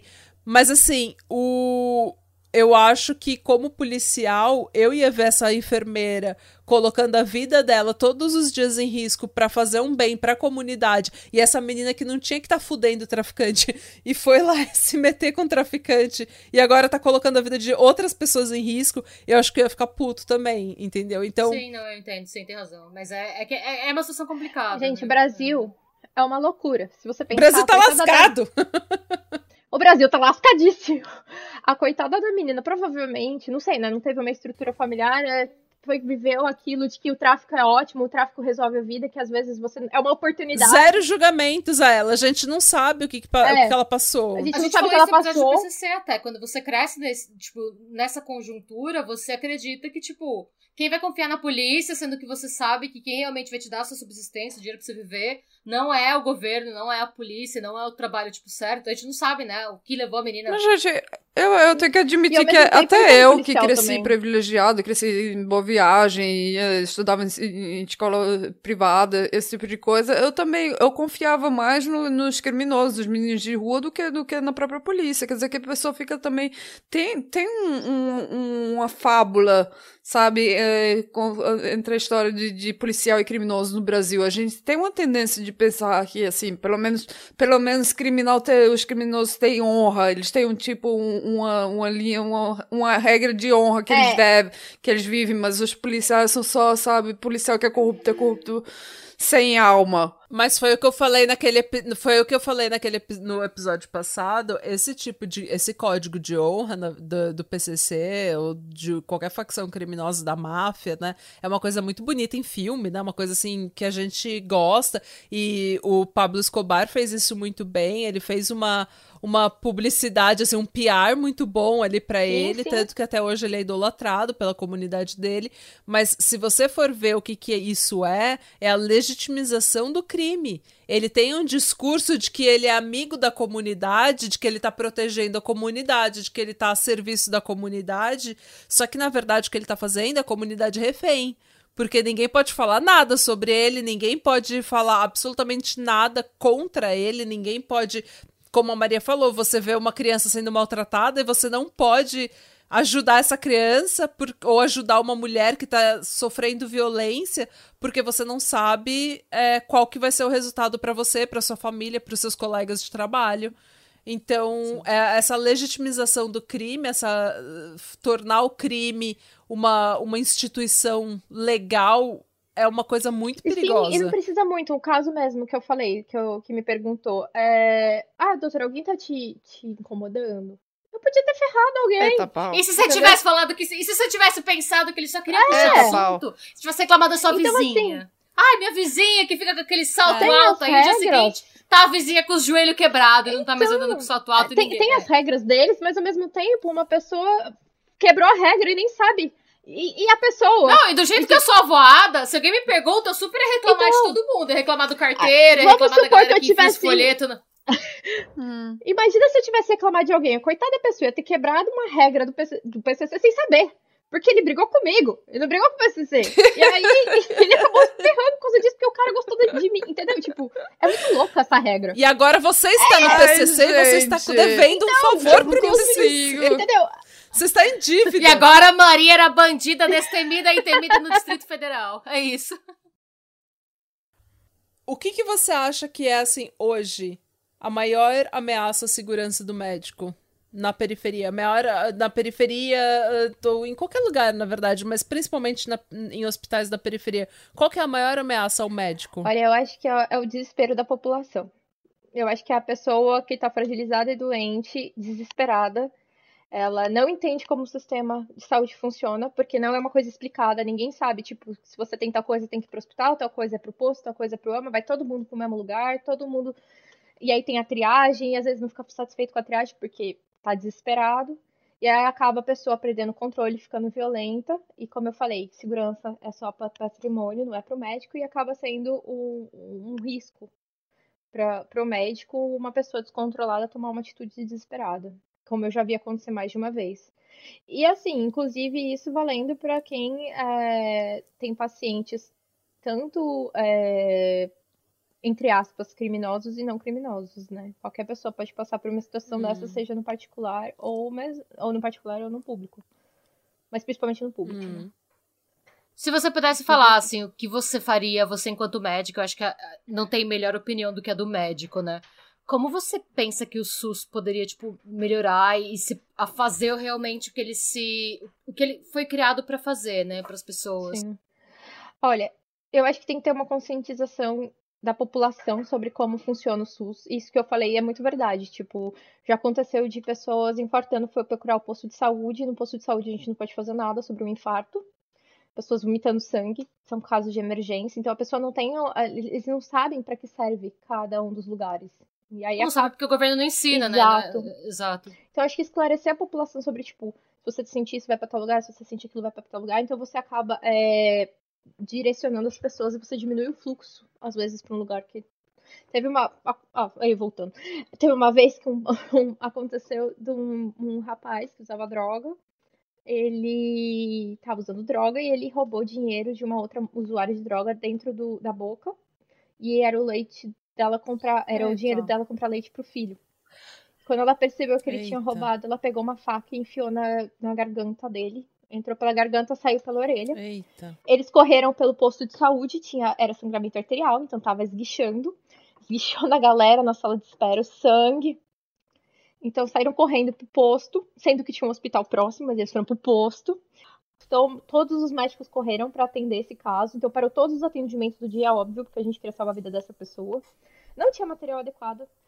A gente ficou coberto de sangue, todo mundo depois teve que fazer profilaxia para HIV, porque ficou todo mundo coberto de sangue. Tinha sangue na sala inteira. Nossa. E é assim, tipo, quando você. Eu não sei se é agora, mas antigamente minha, uma, uma menina que eu trabalhava junto com ela, ela tava. A gente trabalhava no supermercado, mas uh, de vez em quando tinha uns drogados que iam por lá e a gente tinha que é, olhar na Uhum. mochila se tinha roubado alguma coisa e, ela, ela acabou se furando numa seringa que tava lá. Aí ela, mas ela Sim. disse que ela teve, ela teve que fazer, pra, pra saber se ela tava com, com HIV, teve que fazer um, um teste e teve que esperar seis meses e fazer um próximo teste. É, é ainda assim que funciona se a pessoa fa, é, Olha, como, como funciona? Você vai, você vai, você é encaminhado para um, geralmente para um especialista, para um OBS que tem, né?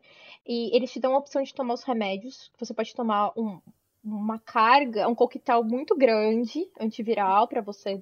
Se você acha que você tem um risco muito grande de ter sido exposto, você toma tipo um monte de remédio durante 10 dias. É bastante Nossa. coisa. Então, eles conversam se você acha que merece ou não tomar. porque Nossa, eu tomaria só por motivos de hipocondria. Eu super tomaria. Eu acho que por isso que eu não. Eu ia tomar o tempo todo. Eu ia falar, tipo, não, não, me dá, me dá mais. Não, 10 dias, não, dá 20, dá 20. Não, Nossa, eu. Mas só que eu ia esquecer de tomar os remédios no tempo certo também. A Mônica. Eu pedia os remédios e dizia, ah, eu vou tomar. E chegava no terceiro dia, eita, qual é que é? Ah, não, agora esqueci, deixa pra lá. Estou com... Chega no médico daqui depois de 10 dias. Doutor, esqueci tudo. Estou com AIDS. É. É, e eles dão enjoo, eles dão um monte de problema. Eu acho que de certa forma, tipo, eles vão pro posto, eu acho que é porque eles confiam no trabalho dos médicos que estão lá, né? Porque você ir no posto, você conhece os médicos, as enfermeiras. E você vai no, no PS, você não conhece ninguém, e o atendente já vai estar com preguiça de você, sem você nem entrar esguichando Tomar. sangue, sabe? É, é, é tipo isso, assim, porque não tem muito o que fazer se você for ver. Você faz o exame, você toma um coquetel e repete o exame pra ver se deu ruim ou não. Claro, não, claro, não. É o que você Tá fala, é falta de educação. Assim, educa... não falta de educação no sentido de pessoas mal educadas, falta de educação no sentido que o governo não educa as pessoas Sim, sim, sim. a usarem o sistema de saúde de forma adequada. Porque realmente, eu digo eu, por exemplo, eu, se eu fosse usar o SUS morando no Brasil, eu não saberia. Sim, só que o Tipo- problema é que aí, tipo, Eu também não. é, você não tem um atendimento adequado, o médico fica numa situação que não tem material adequado. e- então, assim, é, outra coisa que tem que ser feita, além das pessoas, só completando, além das pessoas saberem como fazer, outra coisa é pararem de roubar e investirem no SUS pra gente ter material e qualidade pra trabalhar, porque falta profissional. Você tem um volume muito grande de paciente, mas você não tem um volume correspondente nem de opções pra fazer exame. Tipo assim, nem locais pra fazer exame, nem de profissionais pra atender. Numa linha educativa, Tem as duas coisas. se, Ah. se você puder explicar pra gente, tipo, é, aonde cada pessoa tem que ir dependendo do que ela tem. Tipo, quebrou o pé, vai pra onde? Tá morrendo, vai pra onde? Só quer saber se tá tudo bem, para os ouvintes saberem. É, também, porque, eu, sabe, né? eu, eu fui pra, pra sala de emergência uma vez quando, Ah. eu, tava sangr... quando eu tava grávida, aí ti- tive um pouco de sangramento, aí cheguei lá, eles, eles perguntaram pra mim, é, você, você tem. Você tá doente ou, ou você tá machucada? Eu. Eu tô grávida, não tô nem doente nem machucada. Eu tô. É difícil, é, mas é- você sabe que gravidez às vezes é uma questão até pra gente, onde vai, sabe? É difícil. Ó, eu posso responder pelo Brasil, SUS, e assim, Claro, e sim, nem responder nossos ouvintes 100%. estão. Porque assim, é, como eu falei, às vezes é até meio confuso para tem umas áreas cinzentas. Então assim, só para no SUS. Se você tem um- uma dor de garganta, uma dor de cabeça, você um- um- uma dor muscular, você até pode procurar o posto de saúde. Porém, tem que ter consciência de que nem sempre temos no posto de- de saúde os medicamentos adequados para todos esses tipos de atendimento. Por exemplo, uma dor de garganta, ótimo. Você vai, você pega a sua receitinha. Se precisar de antibiótico, tem farmácia no posto, já pega. Agora, uma dor muscular, muitas vezes a gente não tem uma injeção para dor, nem nada. Então aí é pre- preferível procurar um AMA. Aí você pode procurar um AMA que é um pouquinho mais complexo. No AMA, se faz um raio-x, se faz um exame de sangue na hora. No, no, AUBS, você não faz exame de sangue na hora. Você faz o exame e demora 30 dias pelo resultado. Nossa, É. muito tempo, né? Porque, na verdade, o, o objetivo do- da UBS é você prevenir Hum. doenças. É o grande Tá. objetivo. A gente até atende você se tem alguma dor de garganta, uma dor de ouvido. Mas não é o objetivo. O objetivo é, é prevenção. Então, o médico que você vai para fazer rotina, para colher Papa Nicolau, para ver como seus exames anuais. É, ou mesmo, se você tem uma doença grave, pode ser a porta de entrada para um especialista. Ele é. Pense na UBS como um básico que cuida de você a longo prazo. É preventivo. Tipo, ah, eu descobri que eu tenho ah, uma doença no hospital, eu preciso dar continuidade a esse tratamento. Então aí você vai pro posto da continuidade, você vai ser encaminhado para o especialista. Mas é algo que demora é, dias, meses para você ter uma resposta. O Tô AMA. anotando, tá? Pra colocar. Ah, tá. Então, o A AMA. UBS, é que eu vou fazer uma arte para os nossos Ai, ouvintes que terem bonitinho. isso fácil. Assim, a UBS seria prevenir doenças e é o básico que cuida de você a longo Encaminhar para prazo. especialista. Isso. São, Tá. são pontos mais a Uhum. longo prazo. Só, tipo, se você tiver diabetes ou Isso. problema de coração. Você ou... precisa renovar sua receita Hum. da diabetes, da pressão alta, você precisa de um médico que peça um exame anual, que você pode. Você não precisa ir no mercado naquele dia. Você pede o exame, você faz semana que vem, resultado sai em 30 dias, mas é o seu controle. E tá tudo bem sair nesse tempo, você não tem sintoma, você não tá, num, não tá se sentindo mal agora. Aí é o OBS. Você vai na OBS. E a AMA? A AMA, quando você já tem é um, é pouquinho mais complexo e é um entendimento mais é, momento, tipo, é naquela hora. Por exemplo, você acha que você quebrou o pé.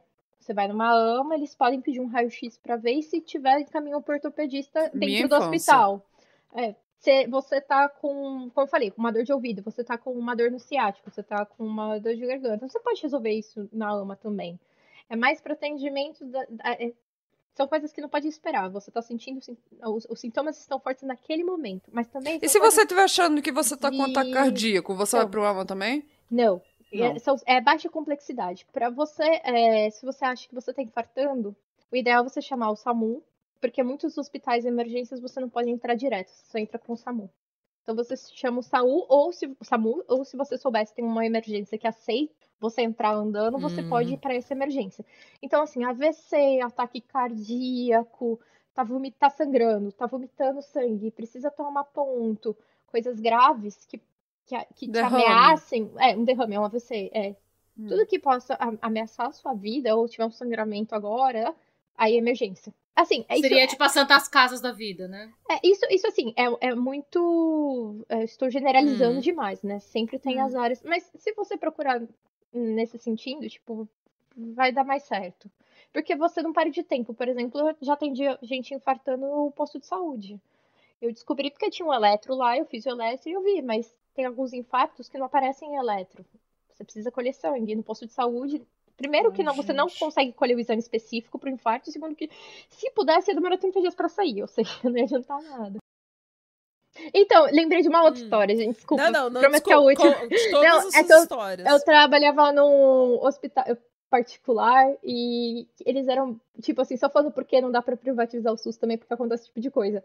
Chegava o paciente lá com uma dorzinha nas costas, a gente era obrigado a pedir tomografia para todo mundo. E aí, quando achavam um negócio, tipo uma pedrinha, um cálculo pequeno, eles queriam operar, mesmo sem necessidade. É. É lavagem de dinheiro? Acho que é lavagem de dinheiro, não é? Mas dinheiro, lucro maior. Eu É sei que, lucro, assim, operação é uma É. coisa lucrativa. A gente bota na assim, conta de. É. pedir todos os exames não é um sinônimo do médico ser bom. Hum. Tem Não, que a questão um médico que também- você confie nele. É, olha, olha como tá a questão da cesariana no Brasil, né? A gente faz cesariana torta e a direito lá, sem necessidade rápido. nenhuma, porque é mais rápido, porque é. E é- eu não tô julgando quem teve uma cesariana, porque se eu tivesse um filho, eu, a única possibilidade de eu passar por um parto seria uma cesariana. Eu quero estar tão dopada e tão cheia de drogas no meu sistema quando isso acontece. Então, não, não vai acontecer aqui na Noruega, porque eu pensava que o epidural era assim, ah, eu vou ficar toda. Não, não, o epidural é só um tipo local, sabe?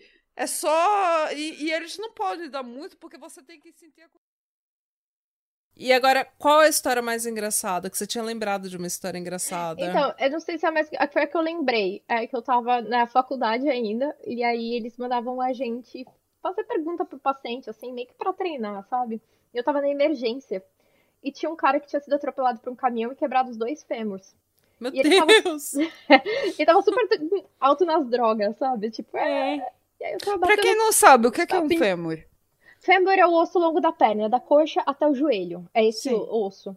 Então ele, o caminhão passou com a roda em cima das pernas dele e quebrou os dois fêmurs. Ai, meu Deus. Ele tava de moto, ele caiu, o caminhão veio, ele podia ter morrido. Então ele teve sorte, entre aspas. Tá vendo? Tá vendo, gente? Não usa, não, não anda de moto, que moto é muito Não. perigoso. Nossa, eu tenho umas histórias terríveis de moto. Enfim, eu e as histórias. E aí eu tava lá conversando com ele, pegando a informação, porque é pra treinar na amnésia que a gente fala que são as perguntas básicas. Ah, o que aconteceu? Como aconteceu? Então é meio paz e amor. Nisso, a ambulância chega com um cara muito alcoolizado. O cara tava muito louco. Lou- Ai, depois eu Tá lembrei de bom. outra muito Conta melhor. tudo. Mas assim, Conta o cara é tudo. muito louco. o cara é muito louco, ele entrou. E aí ele veio na minha direção e resolveu puxar papo comigo. Ele não me apoia a mão assim do fêmur do cara, tipo. Aí eu, tipo, que ele tava perdendo o equilíbrio e foi com a mão. Aí o cara, não, não, não, meu. Gente. E eu, meu Deus, eu tava estudante. Gente. Sério. Aí vieram os seguranças e tiraram o bêbado e levaram pra outro lugar. E, e teve uma vez. Olha, esse, bom. E teve uma vez que eu tava lá, tava um dia tão tranquilo, tava um dia muito tranquilo, tava tranquilo demais até. E aí, aí ligaram e falaram, vai vir queimado. Gente, queimado era o meu terror. Graças a Deus eu nunca precisei ver, mas o hospital que eu, traba... eu, que eu trabalhava, não, que eu estudava, tinha uma aula de queimados. Queimado geralmente é feia a situação. Tipo, é muito Ai, meu maior triste, sabe? pesadelo. E aí meu eu já vim medo. preparada. Falei, ai, morri de medo de também atender alguém, porque a gente ouviu os gritos da outra aula. Ai. E aí, é, aí, tipo, ah, vai vir um queimado, tá. Então vamos. Ai, tá na hora do meu lanche agora. Tchau. Vai vir queimado, todo mundo vai pra sala de fala. café, né? Ninguém quer. Não, deixa eu te... Break! Break! Deixa... Vou fumar um Os cigarro. residentes era tipo isso. Tchau, fiquem vocês internos. Hora de almoço. Acabou meu plantão, acabou, acabou, acabou. Ê! Aí eu, bom, vamos lá, né? Chegou o cara. Quando a gente chega, um cara. Ele tá coberto de cinza. Eita! Mas tá sorrindo, tipo. "É". A gente olha pra ele. Ué, não era queimado? O quê? É queimado otimista, né? Queimado. O, o cara vibes. foi fumar a maconha da esposa e botou fogo no barraco. Ele foi fumar maconha. É o maconheiro Era queimado. um maconheiro feliz. Ele botou fogo no barraco, mas ele conseguiu fugir. Só que ele tava loucão da maconha e ele tava preto de fuligem. E aí ele falava, ele falou que a, eu fumei a maconha da minha esposa, minha esposa vai me matar. Aí ele parava assim, ai meu Deus, eu acho que eu matei a minha esposa, gente, como assim? Aí ele olhava assim, ai minha tatuagem, minha tatuagem tá queimada, que ele tinha tipo a cara da esposa no ombro, assim. Ah! A gente, nossa, a tatuagem tá Sabe que bem. ela tava dentro do. Ele, ah, então minha esposa vai me matar. Gente, ele ficou muito tempo rindo, e a gente rindo com ele, mas rindo, rindo. E ele assim, queimado mesmo? Queimado ou não? Ele Não tava queimou nada, boa? era só fuligem. Ah. Ele tava sujo. Tipo, o barraco, ele perdeu o barraco. É que eu imagino que ele deve ter chamado os bombeiros, os bombeiros chegaram, viram o maluco todo queimado. preto e falaram, ele tá queimado, Ah. manda pra Os UBS. vizinhos É. chamaram, provavelmente. E ele só tava tava muito todo louco. sujo de fuligem. E lá pelas tantas eu tô lá no plantão e de repente passa um cara, loiro de olho azul, bem branquelo. Que paciente é esse? Aí fui ver o cara da maconha, ele tomou banho. Não! Ele era gato, ainda por cima. Além, de tudo, era o, gato da maconha do barraco. O apelido dele era alemão. O maconheiro gato do Morro do. Alemão. E essa, essa foi boa. É assim, gente. Ma- a vida é assim. Maconheiro maneiro não queimado. Maconheiro Foi maneiro. gente boa. Foi lá, ainda fez a. Fez a, a festa lá no, no posto de saúde, Pô, fez todo mundo rir, parado. todo mundo feliz.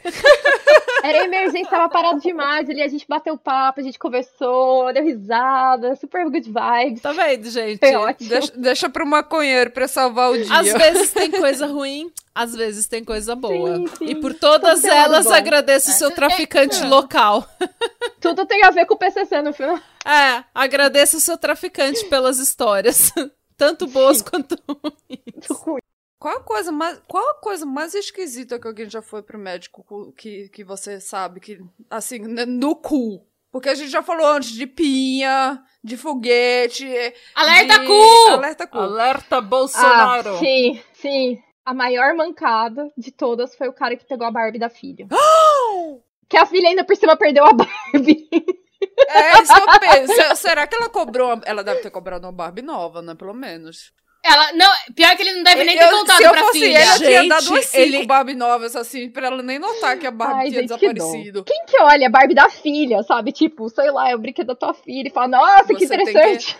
Mas é, é- eu- o que eu acho fascinante é que a maior parte dessas histórias Sim. que eu, que eu vejo, assim, é homem. É homem botando coisa que não deve ah, no com, cu. com certeza. É porque, assim, tem uma região parecida regional né, do homem que é um, é um- tem grande estímulo. É. Não, mas sabe por que, que eu acho que isso acontece muito com o homem? Porque ainda é muito tabu o homem ter prazer anal. Então, você tem que ter um homem que seja, assim, extremamente seguro e cabeça aberta e de boa pra ele se permitir fazer alguma coisa. Porque senão eles são super weirds, assim, eles são super sen- sensíveis com, a, com sim, tudo sim. que, tipo, que Assim, seja eu fico pensando perto também, do cu. de repente dá um tesão, quem não, sabe? Ah, Você tá. Você tá em casa. Você deve estar em casa, né? Provavelmente.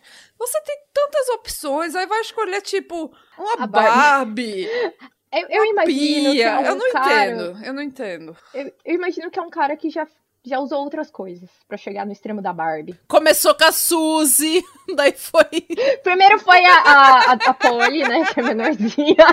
A Polly, que é menorzinha. Daí ele foi crescer. Ah, E daí... e daí ele começou com a Barbie, aquela que vem só com o maiozinho. Daí ele foi pra Barbie noiva, Barbie sereia. Barbie sereia. Gente, que horror. Ah, Maria, muito obrigada por, Imagina. por esse episódio. Muito obrigada por compartilhar com a gente esse tipo de história. É, Foi um prazer, de verdade. E assim, você é sempre bem-vinda aqui no podcast. Ah, Maria, amiga do pod. Maria, amiga do Obrigada! pod. E fã também. Grande fã. fã. Maria ouvinte, amiga do pod. Ah, Sou eu mesma. Eu em pessoa. E eu espero que um dia você possa vir aqui no Pod falar sobre outras coisas, sob o seu nome real. Isso é e a gente possa falar sobre algumas coisas um pouco menos é, apavorizantes. Apavorizantes? Não. como- Apavorantes. Apavorante. Apavorantes, nossa. É o sono. Boa tarde. Da tarde. E é isso, gente. Muito, muito obrigada pela sua participação. Obrigada Eu por aguentar a gente aqui por quase três horas. E obrigada. Eu, eu amei. Dessa vez vocês me ouviram respondendo. Quando eu tô ouvindo, só eu falo. Ela fala sozinha. Só vez vocês me ouviram. Muito obrigada de verdade, gente. Obrigada, gente. E se você gostou desse episódio, você já sabe o que fazer. Siga a gente em todas as redes sociais. Siga a gente no YouTube, no, no Spotify. É, se você quiser episódios exclusivos, siga a gente. Não? Apoie a gente no Catarse. E compre camisetas, gente. A gente precisa movimentar. Compre merch, canecas, camisetas. Canecas, camisetas. A gente precisa movimentar nossa lodinha. Falou? E Tá tchau. Adebra. Radebra. Fora Bolsonaro! E Para viva o. SUS! Viva o! Rada- Tchau!